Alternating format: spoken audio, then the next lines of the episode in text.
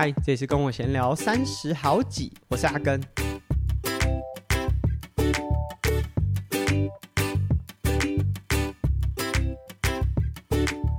这一集的节目呢，是我们回味很久的访谈类型的节目啦。那访谈的内容蛮有趣的，但我们放在后面。那首先要先和大家分享一个在这一周就会举办的活动，所以如果你不是在周一就我们节目一上架就点开这个节目收听的话，很有可能这报名已经接近截止的时间了。报名截止的时间是在十一月二十四号，就礼拜五的下午。那这一次的讲座呢，其实是上一场。啊，不过来宾做了一个更换，就是上次我们有和大家分享我们跟爱运动合作这个讲座，呃，主讲人是我和张泰山。啊，不过因为大家如果也有 follow 棒球的话，就味全他所属的球队打到总冠军赛，而且把七场打满。那后续也有很多的行程，所以呃，在来宾上面有做了一个调整。不过换了来宾之后，其实我更期待了。啊，换的来宾是现役的职棒球员周思齐，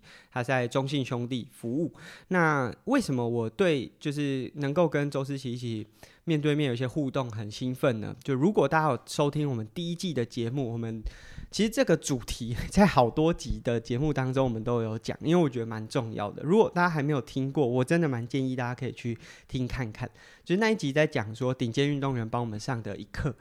首先就是定义了顶尖的运动员，就大家都会认为说顶尖运动员是具备很好的运动能力，但我觉得这只是一个入场券，就有点像是大家如果在读书会，呃，国小国中一定有同学呃不用念书，他考的也可以很好，就是在天分上或者是可能像数理能力啊、逻辑上哦，他就可以很快速的进入到那个状况。诶，可是到了某个程度，例如说你的高中、大学考上了第一志愿之后，你会发现全班哦，大概都是这种人。那当然有很少数的，就是他可能没有那么聪明，但是他花了很多时间读书，然后进到了这个班级里面。所以总而言之，这整个班就到了某个程度，大家都是很有天分的。运动场上其实也是，就是其实，在。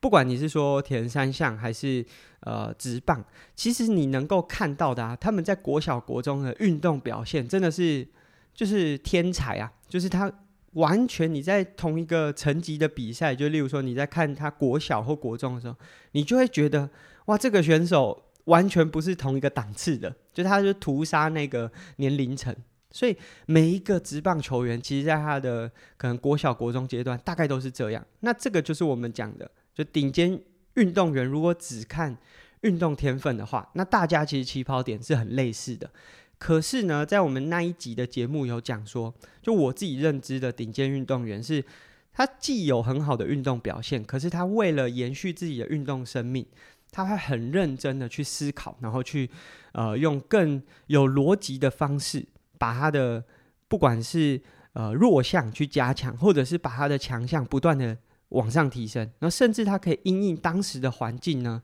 去做出最正确的选择。那我觉得周思齐以现今的职棒球队所有的选手里面，呃，他在这个点上是最具有表率的。就他除了是最高龄之外，啊，其实他很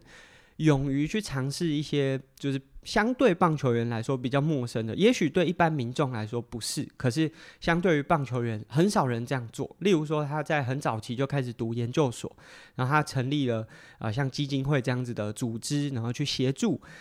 基层的棒球员。那这几年，就他也自己有了自创品牌，然后甚至他也像我一样有了 Podcast，一直去尝试一些新的方式，让他。无论是球场上的生命可以往后一直延续下去，或者是在球场之外可以发挥更多的影响力，所以是我自己蛮兴奋。就接下来在这个周末，我会和周思齐一起在呃台北的杂学校，在圆山一号出口，就是非常靠近。其实就以前中山足球场，可能现在很多人不知道有中山足球场这个场地过啊，因为后来就变成是花博嘛，就是在这个场地。很靠近捷运站，所以蛮方便的。那呃，这个讲座的时间是十一月二十六号的下午四点，一直到晚上，呃，下午的五点半左右。那欢迎大家，就是如果你收听节目的时候还来得及报名的话，可以来参与一下这次的讲座。我觉得会有一些蛮不错的收获，因为呃，我不敢讲我自己啦，但是至少周思齐的这个历练，或者是他其实经历过很多职棒球场上面比较黑暗的那一面，但他是。没有被影响的，那我觉得这是非常困难的。就是我们很常会说，呃，不要从众，这个就我觉得是一个非常呃明显可以展现出，就他没有因为当时的环境，然后就跟着大家的这个风潮，因为这当然不是一个好的风潮，但是呃，在当时的情境之下，哦，也许啊，在那个环境里面的人会觉得说，哎，大家都这样做，那我应该做也没关系吧。这个是我觉得这一场讲座一定会很丰富，因为就是来宾真的非常有料。那其实他好像有上过我阿姨的课，就是在师大的时候，我阿姨对他是就是非常抱持超级高的评价。那我自己是没有见过他本人，这个礼拜终于会遇到了，所以蛮开心的。那欢迎大家如果有兴趣的话，可以报名这场活动，然后我会把这个活动放在下面的。呃，文字说明。那这一集是我们的第五十七集，第三季的第五十七集。我们第三季呢，就是没有五十一集之后就休息啊，但是我们中间有断了两周，就在准备全运的那两周。那五十七集了，也快到六十集的听众 Q&A，所以如果听众有任何的疑问，或者是对我们节目的回馈，就是欢迎用 Apple Podcast，或者是这次一样会开语音信箱。不过，其实我发觉，就从第三季开始，大家比较不太。就是用语音信箱，我觉得可能跟大家收听 Podcast 已经越来越生活化有很大的关系。我自己刚开始在听 Podcast 的时候，也会想说我要尽可能的跟主持人有互动。可是后来呢，就是其实我也不太会去很喜欢的节目下面就参与那个回应。但是自己在做节目啊，很明显的、很明确可以知道说，就如果来宾有给我们一些回馈，呃，应该讲听众给我们一些回馈的话，那个。感觉是很实质的，就相较于只看到收听数来说，就是有任何的回馈评价，或者是甚至你不是借由这个收听平台，你只是用 Facebook、IG，我觉得都是很很棒的一个体验。所以也希望大家如果有任何的提问，呃，不限任何管道啊，以后以前都会希望说大家就用 Apple Podcast，那你要用 IG，要用 Facebook，我觉得也是很感谢大家给我们的回馈。那这一集的节目呢，我们有个来宾，那但是这个来宾呢，其实就是我，我本人。这一集的节目就是为什么会这样做，其实是被伯恩，就是一个脱口秀演员伯恩，他自己的节目叫伯音，呃，他的最新一集，不过他好像跟我一样都是礼拜一上架，所以如果大家现在收听，可能已经不是最新一集，他的第五十呃九十五集呢，他的主题叫做史上最棒的来宾，然后。我就是，他就说这个最棒的来宾是我啊。不过我的概念跟他比较不一样，我只是刚开始听到他那一集的节目，觉得哦好有趣啊，用自己访谈自己的感觉。不过他其实后来整个节目是要讲说，诶，如何作为一个好的来宾，就是不藏私的把很多内容分享给啊。不管是邀访的这个对象啦，或者是听众，或者是观众，啊、那个概念我自己也蛮喜欢的。那在节目开始之前，我觉得想先分享一下，因为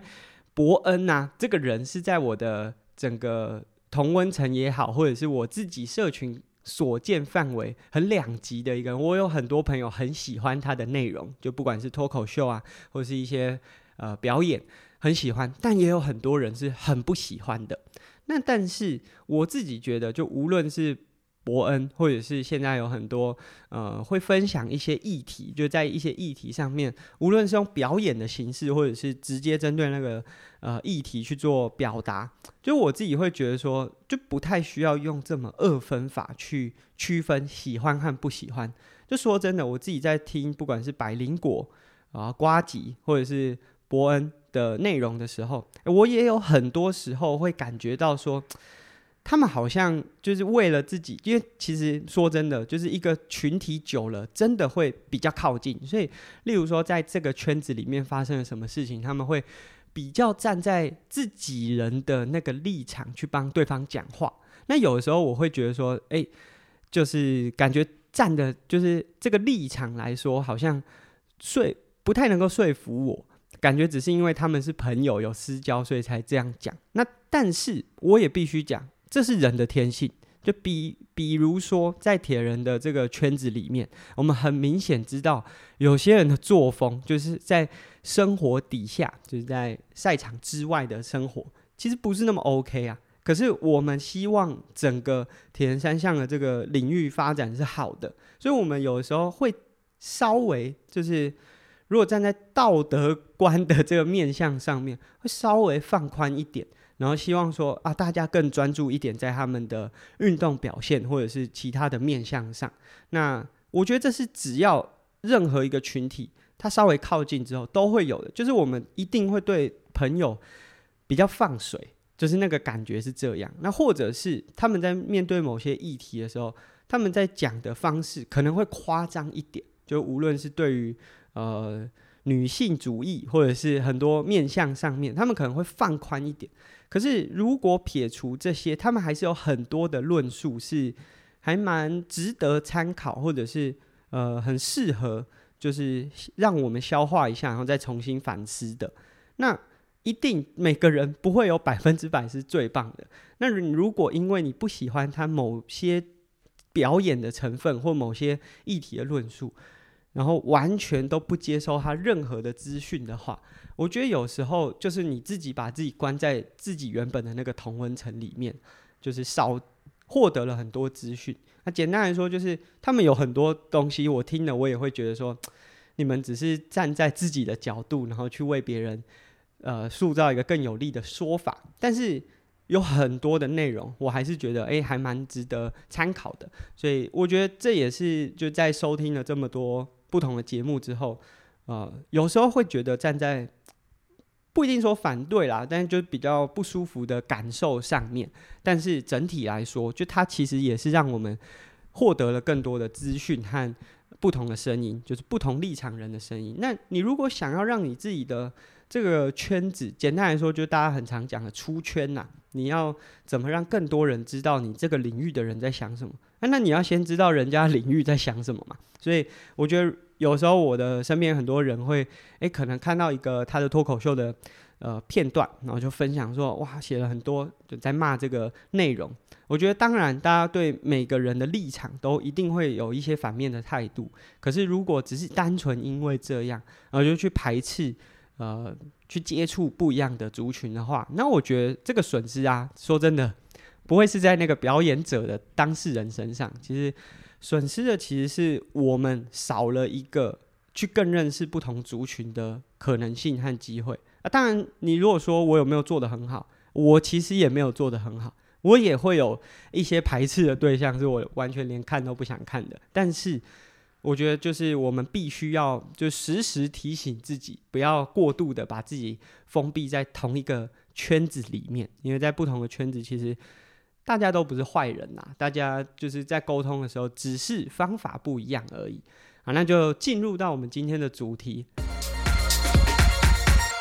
本节目倒数第二名的来宾，让我们欢迎阿根。哎，感谢邀请，感谢邀请。这。我很好奇啊，就是用什么方式来来说我是这个节目倒数第二名的来宾？因为啊，在这个节目录制的过程当中，大部分的来宾我们都很容易去跟对方敲这个呃录制的时间嘛。哎，但阿根你自己最麻烦哦，你真的没有什么很稳定的录制的时间，所以我们很难跟你敲录音的时间。啊，不好意思，不好意思，这个这个节目录制以来啊，我们认定你是倒数第二名啊，第一名其实我不敢说是谁啦啊，但是说到这个倒数第二名，你最近就阿根，你最近是不是也拿了一个倒数第二名啊？对对对，就在 Lava X Trail 的时候，这个邀请赛，我拿了一个倒数第二名，而且我觉得蛮有趣的，就其实我愿意接受这个邀请的时候。我自己给自己的目标就是倒数第二名，因为我就想说，其实大部分的选手一定都比我还要成绩还要再好一点啦，所以我觉得说设定一个倒数第二，就代表我不是垫底的。只要有任何一个人，呃，跑得不是那么 OK，他可能不是那么尽力，他可能就会输我。那我不要当垫底，因为垫底的感觉就是你。完全没有针对这个比赛就做出一点贡献，就是你没有让这个比赛的精彩程度再多加一点。虽然说，就是你在比的时候，像我自己在比的时候，这赛场。不看不太到什么男子选手，可是至少在这个赛场上你是很尽力的，你会为了不要当最后一名去努力。那我想问一下阿哥，你都知道你自己那么烂，你刚才也说，就在这个比赛的过程，就是呃邀请的过程当中，你已经知道你是就多数选手当中能力比较差啊，那你为什么还要比？嗯，诶，其实说真的，我上一场。个人的铁人三项啊，也是 Lava X Trail 就在芙蓉的这场比赛，他、啊、去年是办在我记得五六月吧，所以呃大家可以知道，我有一年半的时间没有比个人的铁人三项，中间虽然可能有参加一些骑乘的活动，啊，我有比越野赛的全运会，或者是说。这个呃，Ironman 七十点三，我有陪视障的选手，可是他都不是标准的，就是一个人去完成三项，所以大家可以知道我离这个铁人三项有一点距离了啦。就是大家如果有在参赛的，一年可能也会安排个一两场。我自己其实接到 Lava 的邀请的时候啊，啊、那个同同一个时间点是我们泳池呃也即将开始营运，所以我那时候有想说，哎，那接下来泳池开始营运也需要。呃，可以带就是一些泳池的伙伴去参与比赛，所以我们希望可以争取变一个团报点，然后或者是说未来可以跟赛事单位有更多合作。所以那时候邀请我的时候，就我同时提出，就等于是我在问这个赛事单位，我们想要成为团报点的时候拉巴正在规划这个短程赛。那他们就说啊，他们就先同意了我们呃成为团报点的这个需求。那我们也开始去针对大鹏湾的赛事去做招募。那同时他也问说啊，那阿根你要不要比一下 Lava X Trail？那其实我自己内心会觉得说，其实有很多年轻的选手更适合，而且他们成绩真的更好。那我已经比过第一届了，那第一届的感受已经很好，就是呃。我们比赛的时间是比市民组再早一点，就早一个小时。那场边其实已经可以看到蛮多市民组的选手，那他们也会帮我们加油，所以那个感觉是蛮不错的，有 有点像是职业组的比赛，就是你是所有所有这个初赛选手当中最早出发，大家都是先看你表演之后，他们才开始比赛。那那个感觉我自己蛮喜欢的，就是有。观众的感觉，那我会觉得说，青少年的选手蛮需要这样子的舞台，因为其实，在这样子的环境啊，我自己是已经不会紧张或者是焦虑了。可是，其实年轻的选手其实不太有机会看到这样子的场面啊。例如说，他可能是十六岁组、十九岁组，其实他们的比赛啊，如果在分龄组，都会是被排在可能比较晚出发，或者是一些比较呃，就是。不是亮点的时间点啦，就例如说你去普优嘛，因为前面已经有二二六先出发了，那第二天才是五一五。然后其实场边观众啊，或者是这个加油的声量不是那么多。那其实选手是需要被训练的，就是在这样子的舞台，如果他未来有机会去更高层级的比赛，他面对到现场这么多观众，其实他会紧张啊。那我之所以不会紧张，是因为例如说我可能以前打棒球，棒球球场就是观赛的文化。相对来说是比铁人三项好，即便就三级棒球没什么人看，但是还是比铁人三项关注的人多，所以我已经很习惯场边有观众，有的有人加油那种，相对来说会比较好像镁光灯打在身上的感觉啊，加上我后来又有做自媒体，比较比较。脸皮比较厚啦，那年轻的选手有时候会比较担心，就是哇，这么多人看我，如果表现不好怎么办？但是这其实是可以训练，所以一开始就拉法在邀请我参加这场邀请赛的时候，我会觉得说，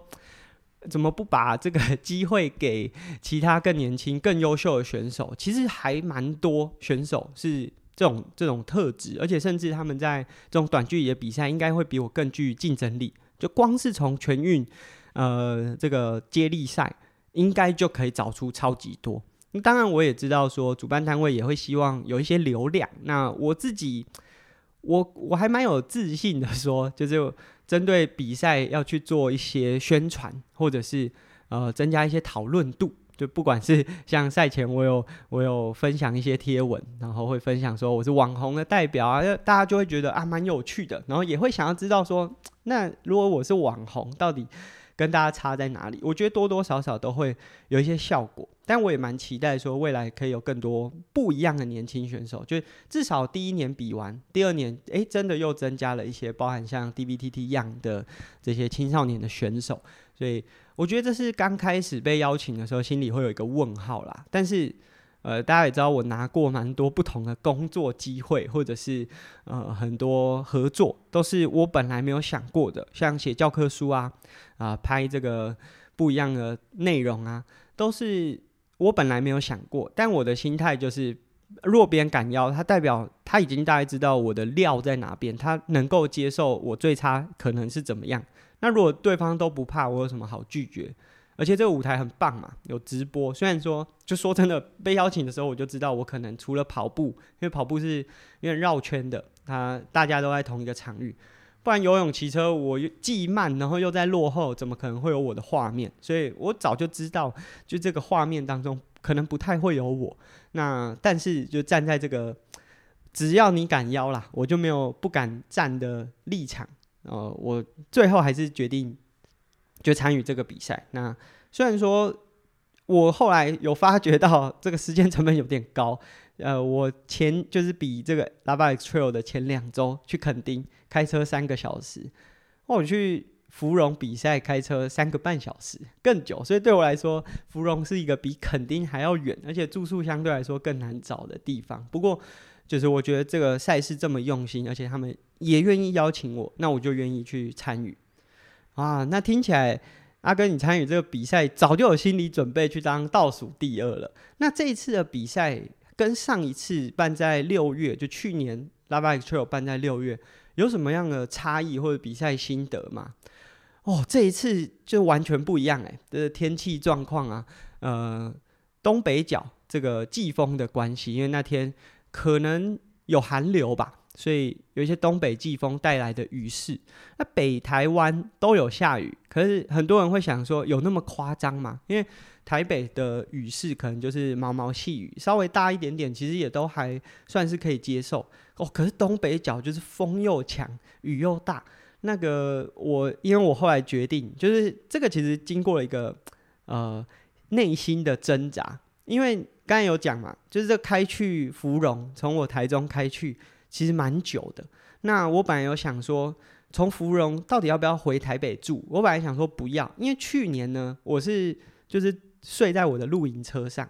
但是今年呢、我开到芙蓉，发现这个雨势这么大，我就打退堂鼓，我决定隔天早上再开车来就好。所以我是先去芙蓉报到，然后再开回台北。那隔天早上再开去芙蓉比赛。但是其实。说起来，芙蓉是北台湾，可是从台北开过去，就算是早上凌晨四点啊，也要一个小时左右的时间啊。加上就是东北角，大概从万里一直到金瓜石吧，就是那个黄金瀑布，哎、黄金瀑布阴阳海那附近是没有任何路灯的，所以我那时候在开，我都想说，哇，这个雨大成这样，然后我随时都有快要掉进海里，因为。旁边就是海嘛，然后因为风很大，关系浪也很大，啊，没有路灯，然后你只能开个，如果没有车，你就开个远灯，然后那感觉开起来蛮恐怖的。我就想说，哇，这样子的天气还要下去比赛，还蛮痛苦的。那去年在比赛赛前，呃，因为我已经讲了嘛，就睡露营车上，所以等于是我比较多的时间在会场周边绕一绕，然后。灌洗完之后再上车睡觉就好，所以我有试游到，呃，甚至我有试骑。但是今年呢，呃，雨很大，然后现场的状况这样，所以我只有报道，然后跟会场的朋友聊聊天，聊个几句之后就回台北，没有试游，所以对这个水的感觉不是很有信心啦。因为就是呃，好像二零一五年还是一六年的时候，亚乔有到芙蓉比一次亚洲杯。那就印象很深刻，就亚乔当时是一个游泳能力超强的选手，可是光是游泳这个一千五，他就游了快要二十四分、二十五分。通常他只要十八分钟就可以上来，所以你就可以知道这个水域是如果开始有一些流的话，它可能水流就会变得很强。我印象很深刻，因为呃，那一天也是像这样的天气，因为也是办在好像十一月，所以下了雨。那芙蓉的这个游泳的路段呢、啊，它不是游那个芙蓉的海域外面，它是游就是从呃内双溪下来的这个河流，有点像是河流的下游啊。所以如果上游下雨的雨量比较大的话，下游游起来就会逆流很强。那今年也是这样的状况，然后我就很担心说，哇，这个。游的时间要很长，加上那天是寒流嘛，所以蛮冷的。虽然说我自己实际下水之后是觉得还 OK，就二十三度不穿防寒衣其实还蛮 OK 的。但是，呃，就整体来说，就因为我已经看过亚桥比过一次，连他那么强的都要游那么久，所以我自己是有点担心。那加上那么大的雨，那实际下去游真的是蛮困难的，就是四百公尺的游泳。我自己就在游到第一颗浮球，开始往第二颗浮球就去程的时候，划了二三十下，然后抬头看，我靠，浮球怎么还那么远？然后我想说，不会吧，我游泳退步那么烂？所以我再仔细一看，哎，还好，然后就领先集团的人其实没有离我太远。那但是就真的花蛮长的时间。我记得这个四百公尺第一名上岸，嘉豪也游了六分二十秒，六分半左右。那你要知道，他们平常可能就是游个五分钟左右的选手啊，那就连他们都要游那么久，就对我们来说，这种逆流就是这样，它很现实，很残忍。你能力越烂，你就会游越久哦。这个礼拜就我们录音的这个礼拜是 F 叉 T 嘛，所以。你能力好的选手，你可以在逆流的时候稍微把强度增加，做个间歇就上去了。可是你能力比较不好，就是你就算做强度，速度也没多快，就像我这样子的，那你就要在逆流待更久，那你就会游更远。就是实质上实际的里程可能没有差，可是因为你在逆流的过程待的时间更久，所以你就要其实实际上游更久，就有点像激流池的概念啦。那游泳上岸，当然已经是我是倒数第二台，可是我很快其实就被后面的呃士官长王金琴追到。那他自行车能力很强嘛，就是比长距离的选手，所以一下就追到。那我觉得骑车的路段呢、就是印象其实很模糊。这个模糊除了来自强度，就是做强度之后你会很喘嘛，所以你的视线会有点像这个电视荧幕，本来是 Four HD 的，然后慢慢变成十六比九。再变十二、十六比三、十六比二，就是你的眼睛就越越眯越小。啊，这越眯越小，还有另外一个原因，就是雨太大了，就雨很大，所以眼睛都有点半半闭着、半闭着。我甚至有很多时候觉得我自己隐形眼镜快要被冲掉。所以我觉得这场比赛跟上一场就完全不一样。上一场其实比到后来蛮热的，这一场就是又冷，然后雨势又大。啊，不过最后的这个沙滩跑啊，就因为下雨嘛，沙子会吸附水，那就会变得比较扎实，所以跑起来相对好跑。我记得我上一届就是这样子，在这个沙地上面可能跑步就是五分半左右，可是这一次呃速度就明显快了蛮多，就是至少就在跑步路段我也追到蛮多人。当然我不在跑的时候，我很难确定说他是第一圈、第二圈还是第三圈，但是整体来说就是。有尽力，不过我觉得最特别的就是我结束的时候遇到这次的主播啊、就是 Kenny 他们。那 Kenny 就说：“哎、阿哥，你回去一定要重新看一次直播。”就我他他有预测我，我就想说预测一定是要预测最后一名。其实我比完我不太知道我到底是第几名，我只是预测我是倒数第二，就是心里的预期，希望自己至少要是倒数第二。但我其实实际上不太确定。然后我回去看这个。直播就是重播啦。这这次拉巴有预测说谁是男子组的倒数第二名，我觉得蛮好的。就是如果你倒数，就是你说最后一名的话，哇，那可能蛮伤人的。但倒数第二，我觉得某某个程度就有点像我刚才参赛的时候的那个心态，就是你知道你自己可能没有那么强，但是你愿意在场上就尽全力，你不会因为比较落后了啊就随便比，你就慢慢跑。就是我觉得这个心态上是有一点点差异的。那 Kenny 就在这个直播的过程就一直预测我应该是倒数第二名。那我也很感谢，就是你你大家可以想象哦，这个大概一个半小时的直播，就大部分的镜头或者是播报内容一定都是在领先的嘛。那像我这样落后，还可以被一直 announce 那么多次，蛮赚的。就虽然。就是比赛成绩不是很好，可是大家哎、好像大概知道这个人，尤其是我都已经离开，就是没有参与铁人比赛那么久，然后可以一直被提出来，我觉得蛮幸福的啊。那总体来说，就是其实这一次我们有很多协助的选手有比赛，就是包含了呃北师大呃两位北师大的选手，就是像典佑和庭云，一位是男子组，一位是女子组。那另外还有还在读高中很年轻的雍以修。那其实这三位选手，就我们协助的这三位选手，在这一次比赛成绩都超级好。例如说点佑，他在游泳上岸的时候是第二还第三吧。他在骑车的时候就是直接独推，然后到了第一个位置。那当然我知道，就是可能对直播或者是在观赛的，大家都知道说啊，嘉豪迟早会追过去。可是，在这样有转播的比赛，然后其实说真的，奖金也蛮吸引人的。那他愿意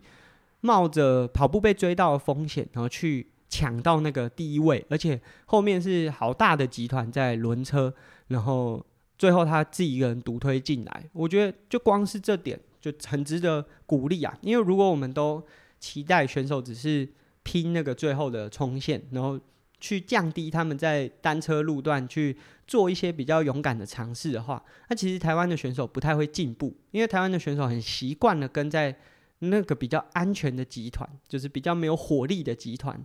那去国际赛比赛不会是这样嘛？你比赛一定是。绕圈，然后强度超高，出弯可能七八百瓦、八九百瓦在做加速。那这个如果在台湾，你都选择待在第二集团，然后就是稳稳的追，然后跑步的时候再把前面体力用完的人吃掉，不太会进步啊。那所以点佑这样子的跑法，其实我当然自己作为他的，就是我现在已经不算是他的教练，但是有时候会给他一些比赛的策略建议。有时候我也会觉得说，他要不要？单车段不要那么冲，去拼那个跑步。可是后来想一想，啊，他这就是他最强的地方啊。然后，而且他每次拿到这个单车段最前面的这个排位的时候的那个状态，诶，是会让大家很兴奋的。就是会觉得说，虽然他最后可能会被追到，我觉得有点像 Ironman 以前在 Kona 举办的时候，就是第一名上岸的前三名上岸那些游泳选手，他很尽力的去把。单车骑完，然后在跑步路段看有没有可能，就是更晚被追到。那当然，后面他的课题一定是去加强跑步能力。可是至少在他前面，他用他自己百分之百的能力下去比啊。所以他在赛前呃赛事的这个转播过程当中，他抢到就第一名的排位，而且没有打算要用轮车的，他就自己一个人。想办法能逃多远是多远，我觉得那精神是还蛮值得敬佩的。那刚刚有讲说，就是我们还有另外两位选手，雍以修和胡廷云。那以修的话，就是他单车路段虽然没有办法，就单车能力没有办法像这样直接碾压大家，可是他到路跑段也是就是反超嘛，就有点像是点佑跟以修交棒。好，我单车段我来拼一波，那路跑段交给你。那以修最后是男子组的第二名，是非常不容易的，因为现场有其他更多经验丰富而且能力也蛮好的，就是成年的选手。那他以就高一高二的这个年纪，然后在比赛当中用这样的成绩，我觉得还蛮值得期待。啊，他在我们录音的这个礼拜也去了香港，那也希望说在香港的比赛可以顺利。那女子组的比赛就是相对来说是比较散的，就是游泳能力到单车结束之后，其实大家就有点像个人计时，就比较没有集团的形式了。那田云虽然在这种路线就是下大雨，然后又是丘陵地，对他单车能力比较差来说，就一来是下坡可能会有点恐惧，然后二来是上上下下他的输出没有那么好的话，可能会比较。弱势啊，不过他自己也是很尽力，把自己维持在这个颁奖台前三名，就是最后一席。所以我觉得，虽然我自己的成绩没有很很好，可是我协助的选手都很优秀啊，那、这样不就足够了？所以整体来说，就这个比赛，就是我自己参赛的角度，是我想要尽情的去享受。那我也很乐见，就是青少年的选手的成绩一直往上推。那这次铁人三项。直播赛的第二次，就是铁人公司第二次用这样的方式去做。我自己觉得，从第一年到第二年，整个流程和技术方面都很成熟，就是包含出动的摄影机，然后切换画面的这个时间都做得更好。就重新看这个重播的时候，那我想我猜啦，就是不代表本台立场，仅代表本次来宾阿根的立场。就是我想这个可能是希望未来可以用在一般市民组的比赛。那如果台湾国内的赛事连市民组都可以有这样子转播的这个规模的话，诶、那我觉得这个参赛的水准会一直往上提升，而且会让大家有蛮多期待的。所以虽然就在整个比赛的前中后，我都会一直说我就是因为能力不好啊，我想就是代表网红来参赛。可是我觉得只要你能够被邀请，就代表。稍微被认可是有一点能力的，那我也很期待说以后就台湾更多的比赛单位是更看重竞技选手的价值。这个看重的差异点是在哪里？例如说，可以让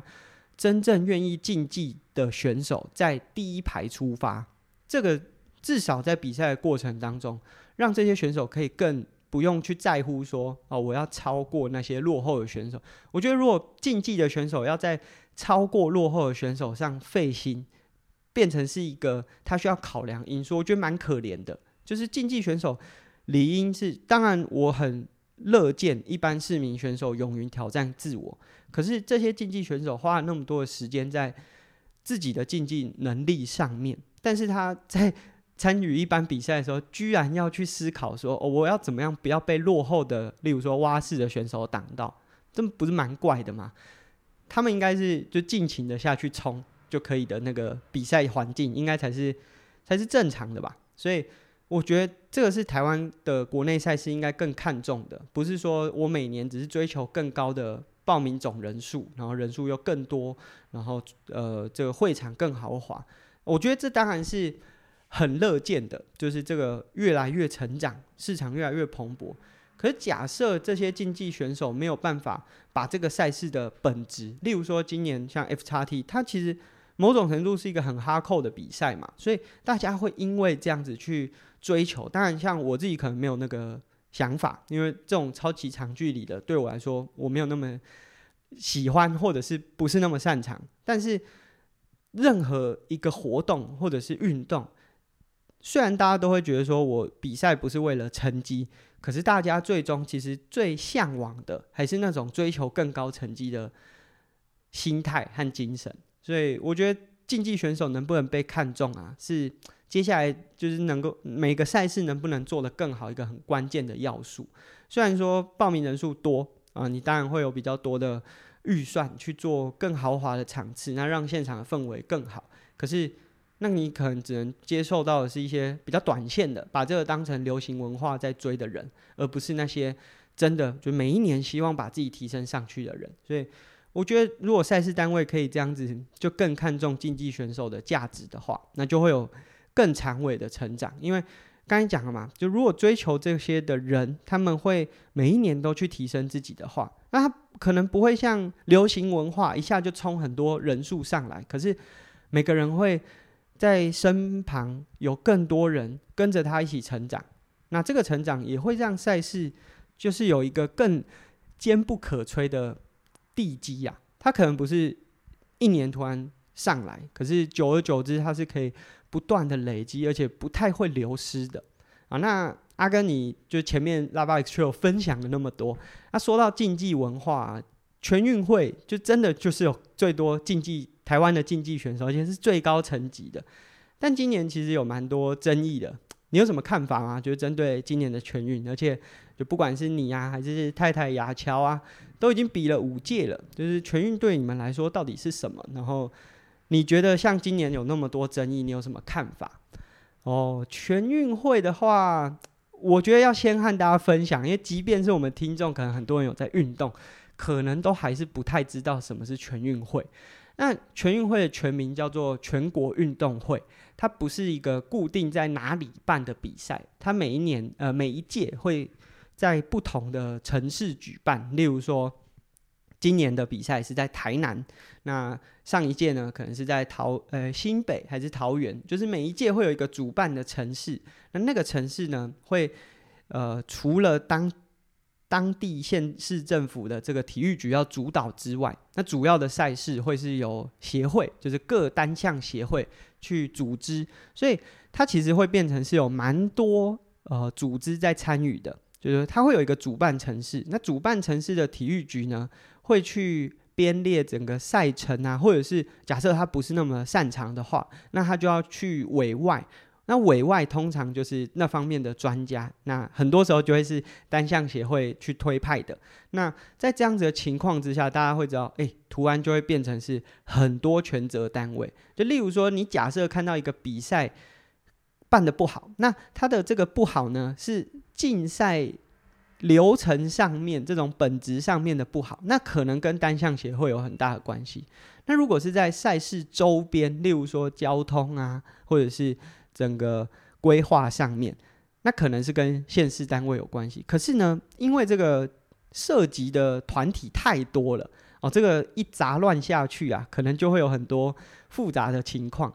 那但是因为这个是一个全国国内最高层级的比赛，所以选手都会参加。之所以会让选手都参加的原因，是因为因为他成绩很高，所以各个县市政府的体育局呢，都会很看重。在这个赛会当中，哦，我可以拿到多少牌？我可以有多好的成绩？某种程度，这个比赛的成绩变成了是各个县市政府的考绩呀。就是我这今年的全运，假设我拿了二十面金牌，上一届拿了二十五面啊，那是不是你们这两年体育局办事不力啊？在我们这个运动项目推广的过程当中，没有那么认真，就是怎么少了那五面金牌？听到这里，其实大家应该多多少少就可以感觉到啊，这个功利导向超级严重。啊，我觉得可以放在后面去讲。那但是在前面还是要继续分享这个全运会为什么这么呃这么多人想要去参与，而且甚至想要拼到那个成绩。他两年才办一次，那主要的项目都会是亚奥运的，例如说田径、游泳、呃体操，然后或者是。亚奥运当中有办的项目，所以像我自己比的自行车越野赛，在奥运是有的啊，公路赛这些都是在奥运有的项目。那主要就会参考这些奥运项目为主，当然可能会因为各个县市的特征，再去增加一些比赛项目。但是刚才有说嘛，就是这个是县市政府办的，所以并不代表说每个县市政府都会有对应的场地。例如说，这次办在台南，台南就没有适合办游泳比赛的场地，所以台南的游泳是办在台中。那等于是他又需要去呃委托另外的县市来呃执行，或者是场地上面的协助哦。所以这个举办的过程当中，就会牵涉到非常非常多的单位。那这个。大家会想说，亚奥运有全国运动会，那如果不是亚奥运的项目呢？其实，在不是全运年的那个隔年，就是应该讲说，例如说今年是一百一十二年有全国运动会，那明年一百一十三年就会有全民运动会。那运动的项目就比较不是这些亚奥运项，呃，一定不是亚奥运项目，就会是全民运动，会是在像世界运动会啊这些，呃，比较。不是一线，就是奥运当中有的运动项目。当然，我自己像刚才讲的，为什么会结结巴巴？因为我觉得用不是一线很奇怪啊。就运动应该不能这样去分，说哪个比较有价值，哪个比较没有。可是因为全运会和全民运就是已经区分说它是亚奥运项目还是非亚奥运项目，所以已经定义出了就是哪个运动比较有价值。所以包含在县市给的奖金，就是其实全运会如果你可以拿牌，这个奖金不是全运会主办的那个城市发的，是各个县市政府去奖励他们所属的这个县市的运动员。例如说你是代表台北市出赛，你拿到了冠军，这个奖金是由台北市的体育局去编列的。所以其实各个县市的奖金给的制度都不太一样。那这个奖金其实蛮高的。呃，以运动员来说，他比完一届全运，如果可以拿到一面金牌的话，很多县市，当然不是每个县市，但很多县市可以确保你接下来一直到下一届的全运，都可以像是有了一个基本薪资保底的那个概念。所以很多选手会为了这个去拼，而且甚至有些选手他可以拿到超过一面以上的金牌的话，哇，那他比完一届全运真的是。户头瞬间多了好几个零呢。那这一届的争议有哪些呢？第一个就是在篮球上面，今这几年就包含 P League 和 T One 的关系，台湾突然多了超级多的职业篮球选手。那全运会呢？这个比赛当中，理论上来说，就就我自己的认知，就是像职业选手好像不太适合去比这个全运会的比赛，因为一来是，那那你已经有一个职业的身份。那你来比这个比赛，对你的职业球团来说，权责范围怎么算？就假设你是在打全运的时候受伤，你的职业球团母队要找谁算账？是要找县市的体育局呢，还是选手你本人？因为是你本人同意打这个篮球赛的嘛。所以对我来说，就以如果你是一个职业球员，如果你不是个人，你是团队的，打这个。全运会好像有点怪，所以以棒球来说，大部分会去打全运会的选手都不是职棒球，一定不是职棒球员，职棒球员是不会去打，要么是县市层级的队伍。假设那个县市啊，像台北啊、新北、台中、台南是有这个县市的成棒队嘛，就是在体育局管理之下的这个成棒队。可有些没有的话，那他们就会自己办一个。选拔就有点像乙组的选拔，然后去打全运会。那这样子的球类赛事里面，因为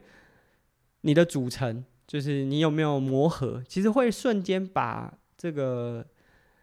层次，就比赛的层次分得很开。大家可以如果有去看一下，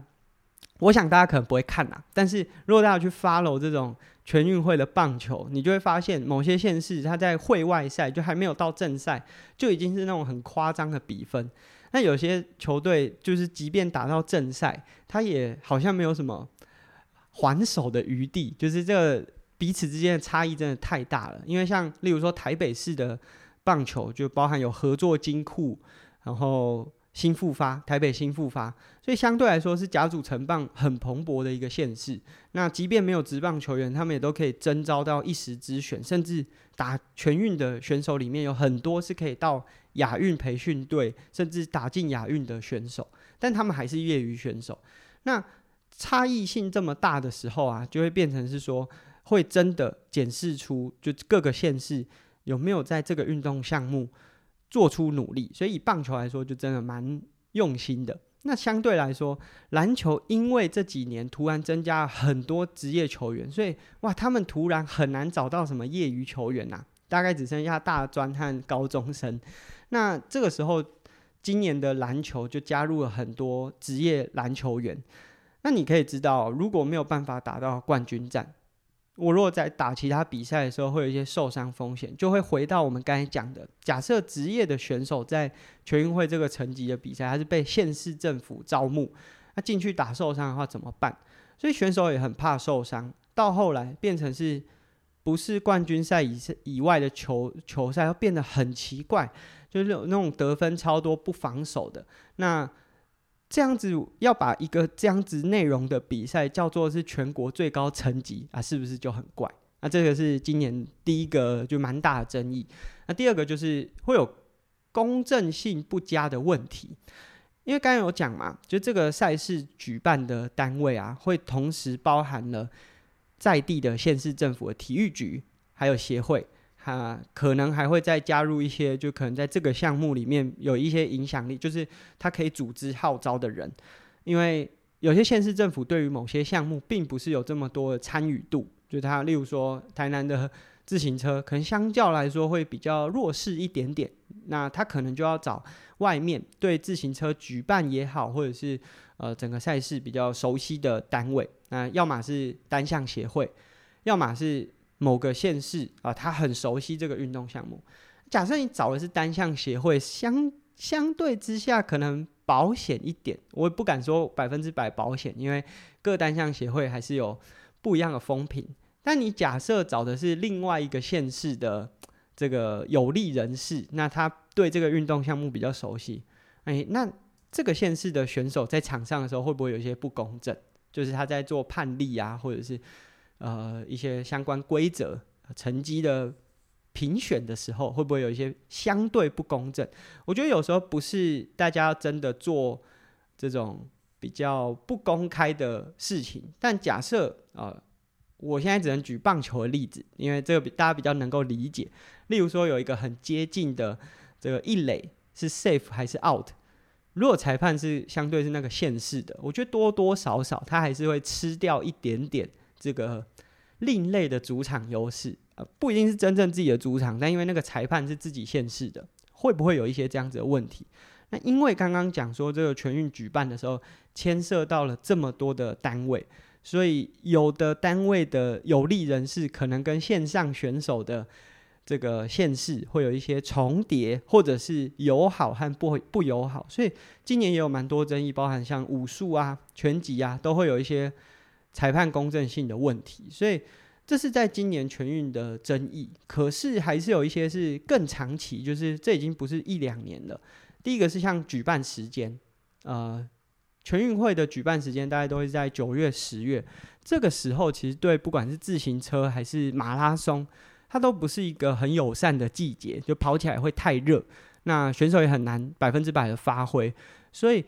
会让大家觉得说，我跑全运会的冠军，真的代表我是马拉松最强的选手吗？还是我只是刚好比较适合他？当然，我想能够在全运会拿到冠军，没有一个是弱脚。但是，因为他举办的时间太不像是这个运动本来应该举办的季节了，所以有的时候有些选手会直接放弃掉，因为这对他来说，在备赛或者是未来就是身体上的恢复，可能都会有一些影响，所以。就会变成是对耐力运动员来说，这个季节举办不是那么友好，呃，友善啦，然后也没办法跑出他最好的成绩，甚至会影响到他一整年赛事的安排，所以干脆就跳过。那少了这些最顶尖的选手的话，那是不是国内最高层级的运动赛事也会被画上一个问号？那另外就是九月、十月，其实也是假设有亚运年或奥运年办在夏季的话。很多亚奥运选手刚比完，他可能会跳过啊，也有有一有一些选手会为了争取这个奖金继续比，但是总体来说就会变成是，我为了要办一个全国最高层级的比赛，所以我选了必须要选一个特定的日期，但这个日期呢，对某些运动项目来说会让这个比赛变成是最高层级，但对某些运动来说，它就不是大家会优先考量的比赛，那这就。衍生出很多讨论，我觉得第一个讨论可能是在奖金上吧。我们刚才已经知道说两年一次，然后呃各个县市政府会针对他们的有夺牌绩优的选手去颁发奖金。那大家要知道，我觉得这个会是很功利导向的，就是大家后来都是为了哪个县市可以给出更好的奖金往那边靠。那但是全运会有一个问题，就是它会限制选手，如果你转过户籍的话，你要三年之后才可以再比下一届。那也就是说，如果像两年一次，我这一届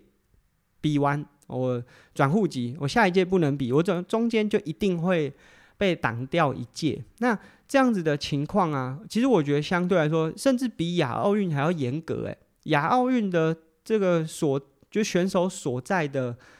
呃，县市别或者是呃国籍啊，它是假设你有双重国籍，它都可以自由的去选择，甚至它转籍之后也不需要停到三年呢、所以这个转户籍相关的一些规范也限制了很多选手的发展。那甚至像有些县市的选手特别强，例如说铁人三项台北市的选手特别强啊，那他也压缩掉很多台北市其他其实也不错选手的出赛空间。呃，我当然不是说那些前段班的选手去压缩掉，我是只说这个规则之下去压缩掉很多更优秀的选手。那假设他转户籍，那可能停个三年可以再出赛，那至少又找到一个舞台。啊，但假设他不能转户籍，找不到适合的户籍转呢？那是不是这个全国最高层级的运动会也会被画上一个问号？他是不是已经先在各个县市已经先筛选一波？初赛的名额，所以真正到场上也未必是一时之选的选手嘛。所以我觉得总体来说，因为这个各县市颁发奖金，而且包含户籍这个限制，导致了整个赛会都变得很功利导向。那另外就是举办的时间点，就是真的有必要说为了举办一个最高层级的运动赛会，然后把所有运动项目都塞在这个月份吗？其实，在国外啊，就扣除掉中国，中国全运会也是他们的运动选手很重要一个比赛，跟台湾的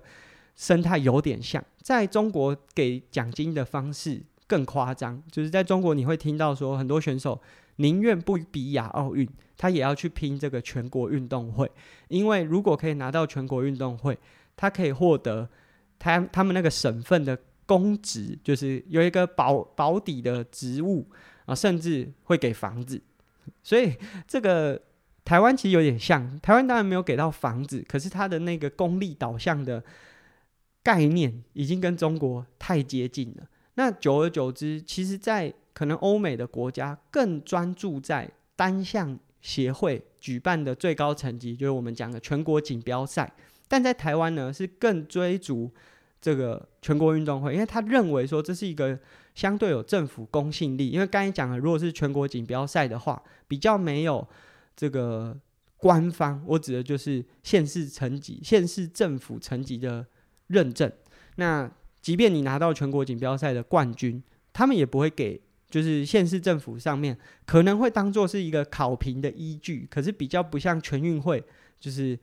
会占了这个县市发展运动比例这么高，所以。在台湾呢，全国锦标赛是一个相对比较刺激的，就是大家看比较没有那么看重的比赛。可是这个跟欧洲国家或是美国是完全不一样。美国的全国锦标赛呢，大家就是尽可能去争取，因为你可以想象，全国锦标赛就单项协会选在最适合办那一项运动的时间点，然后办了一个规模最适合的，就无论是人数上面、规范上面。或者是整个竞赛的流程上面，因为它是单项协会，他会更理解这个运动应该办在什么时间点，路线怎么安排，他不需要去考量太多复杂的因素，包含在赛程上，他不需要因为呃这个运动会同一个时间还有其他比赛而去错开，在各个面向上，单项运动会举办单项的这个锦标赛在举办的时候，都可以更符合那个特征，那个运动项目的特征，所以。在其实其他国家，就比较运动发展健全的国家，各个单项都会很在意你能不能拿到全国锦标赛的冠军，或者是他们会把这个放在第一优先。但因为台湾呢，就是我觉得这是一个综合的结果，就是刚刚讲了，因为考评的机制啊，或者是各单项协会其实也没有那么认真，就即便他们举办全国锦标赛，他们也没有那么认真在做。刚刚我们前面讲的这些东西，所以久而久之，大家就把这个所有的鸡蛋都放进了全运会的这个篮子。那这几年其实有越来越多的单位都在讨论说，诶，全运会呃到底适不适合？不过我觉得要短期之内更改，会有蛮多差异，还会会有蛮多挑战的。假设取消了这种奖金，哇，运动员一定会跳脚。假设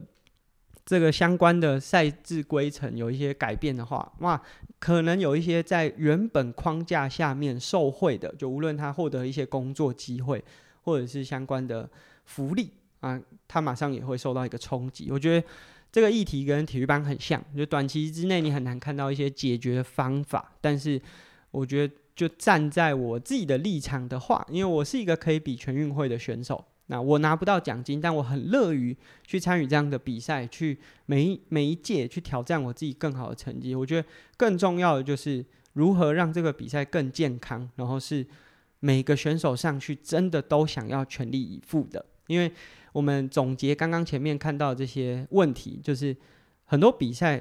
他已经不是最高，就是选手最看重，所以他下去比也不是真的。全力以赴的下去比，他只是看看有没有机会可以捞个奖金。那这个心态呢，就会跟我们想要提倡无论是奥运精神或者是运动家精神有很大的违背啦。那我自己没有办法做到什么，但我可以做到的就是，我可能可以一直比全运比到可能四十岁、四十五岁，让大家知道说，哎呀，到那个年纪还可以竞争，还可以用自己全力以赴的能力下去比。那我觉得这是个人运动员可以做的。那假设。是单位或者是县市政府，也许未来可以去思考说有没有其他的方案。其实我自己觉得最快的方式就是先取消掉三年，呃，入籍三年才能比全运会的这个问题。因为假设没有这一条规则啊，很多本来受到呃限制，就是他在原本该县市没有办法比赛的选手，他会更平均的往其他他比较有利的县市去发展。那有些人会觉得说，哎，这到后来会变成一个奖金的竞赛啊。说真的，现在也是。那你不如直接把这个政府限制的那只手拿掉，让整个各个县市可以更。用自己的玩法，因为有些县市也许没有办法提供很好的奖金，但是有些县市如果它可以提供一些好的训练环境和训练资源，那我觉得变相，即便他没有办法用奖金吸引运动员，他也许可以用别的诱因去吸引优秀运运动员进驻到他的县市啊。所以我觉得这是我自己的观点，短期难以改变，在运动员的这个角色，我只能。更尽力的表现。他站在教练的角色，我觉得在各个县市养出更多可以参与全运的选手。那这是我自己对全运的观点。哇，阿根，你这前面全运讲超长，感觉我们节目好像做到这里就差不多。但还是想问啦，那这今年的比赛是已经结束吗？还是你后面还有什么比赛？哎，今年我还有一个台中城市绕圈赛，那我也是参加最高层级，就跟刚刚前面讲的概念都一样。其实我不太确定，我跑这种城市绕圈赛精英组有没有办法跑完？它一圈大概只有一点多公里，所以如果稍微落后，一定会被套圈。那这几年其实就是自行车的风气，年轻的选手能力越来越好啊，加上很多像卢少轩啊这种年龄跟我差不多啊，还有在练的选手都更强了，就是跟以前比起来，他们不是只是吃老本的在比，他们是每一年都在提升自己。所以我我。比精英组我觉得蛮吃力的，但是我觉得如果要我去比分龄组，一来啊，我觉得绕圈赛这种比赛分龄组是蛮混乱，因为大家骑乘的控车技巧是呃差异性有点大，所以我很担心集团会很混乱。二来就是我觉得比赛一定是要挑有挑战性的比才精彩嘛，虽然说分龄组也会很精彩，但我已经是一个有在比精英组比赛的有精英组比赛经验的选手了。那我应该就是，我就是尽可能去练到我有办法比完嘛，所以这是接下来我可能会参加就是这场比赛。哦，那再来就是只剩公路赛，那没有任何铁人的比赛了吗？呃，刚刚讲的这个城市绕圈赛，我和我太太都会下去比，就是我今年最后一场。那也是因为离我们家很近，然后也是这几年很少数有的绕圈赛，就以前可能像新北，呃。呃，淡水新市镇还没有完全盖好的时候，有一些就是在从化区办过。后来就台湾房子越盖越多，绕圈赛越来越难办。那我觉得离我们家那么近，然后又是这几年少有的绕圈赛，应该要去力挺一下。所以我也不是用公关名额哦，自己报名的。那我也很希望说，就如果大家有机会，都可以去试试看，尤其是铁人三项短距离的选手，因为。就奥运距离，因为这种绕圈的形式跟国外的赛事节奏很像。那如果可以把绕圈赛骑好，你就算没有办法站颁奖台，你在铁人的这个自行车也会有很好的能力提升。那这是我啦，那我和我太太都会去比，但是我太太还有比接下来的大鹏湾。呃，我们是带着泳池的学员呐、啊、伙伴一起去比，但我就没有下场了，因为就如果我跟我太太一起出去。就基本上只能有一个人比啊，另外一个人可能要顾，不管是学员还是我们家小朋友。好，那今天分享了蛮多关于赛事的。那新的一年有没有什么样的规划吗？就在各个面向上面。呃，今年比完，就我参加铁人的活动比例有比较高，虽然以个人来说就只有刚才讲的这个 Lava X Trail，可是呃，明年我会希望可以开始多比一些铁人的比赛。那一来就是我们。泳池有一些有一些铁人课，所以就是带他们练的过程，我自己也可以练。那练的不要浪费嘛，就比一下。那另外我自己有在想，可以比二零二五年的世界壮年运动会。虽然说我不太确定他资格怎么拿啦，但是我蛮希望说，诶，如果有机会的话，就包含越野赛啊，可以比看看，或者甚至他有其他的赛制是我适合的。那我觉得也许到时候可以看一下。所以。明年在铁人的比赛上，可能也会安排三到四场，然后登山车的可能像全国锦标赛这样 level 的比赛，啊，其他比较小规模的可能就是看时间。